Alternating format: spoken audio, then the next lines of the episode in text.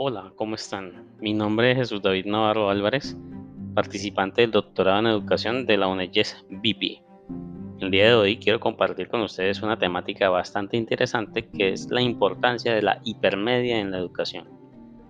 Partiendo del hecho de que la hipermedia es la evolución del multimedia. Multimedia que traduce multimodo, es decir, lo que antes conocíamos como imagen, sonido y video que ahora evoluciona con la interactividad con productos tales como la web y aplicaciones móviles. Estas aplicaciones móviles que empezaron siendo como juegos, poco a poco fueron adaptándose a un proceso educativo, iniciando, por ejemplo, con páginas web como EducaPlay, como Quizzes, Kahoot, entre otras.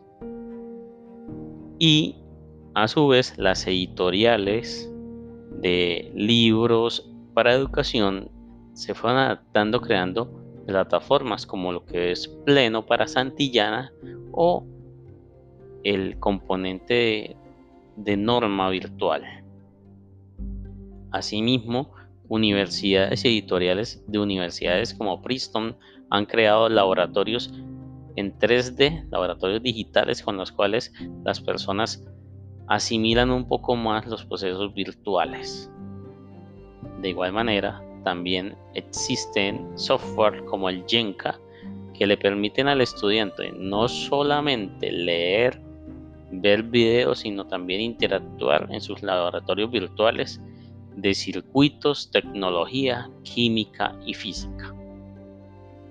Todo esto muy novedoso para una sociedad que hasta hace poco solamente distinguía entre pizarrones de tiza, pizarrones de acrílico con marcadores borrables o presentaciones en láminas con videobin.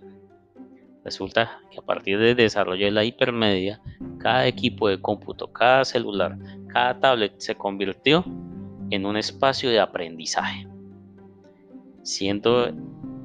esta la importancia de la hipermedia, que ya no solamente se necesita de un salón de clases o de una estructura física, sino de unas herramientas que nos permitan llevar ese salón de clases a la casa del estudiante por diversos motivos, porque el estudiante tuvo un accidente y no se puede mover por falta de transporte debido a alguna contingencia ambiental o incluso una pandemia como lo estamos viviendo hoy en día.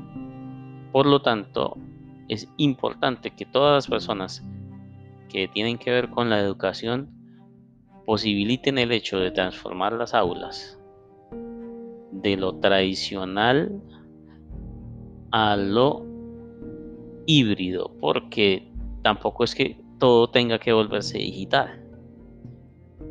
Los mismos psicólogos han denotado la importancia de la interacción social y por tanto propenden porque los niños vuelvan a las aulas. Entonces cuando tenemos la hipermedia podemos atender al mismo tiempo niños que están en un salón de clases, pero también compartirle al que tuvo que quedarse en la casa.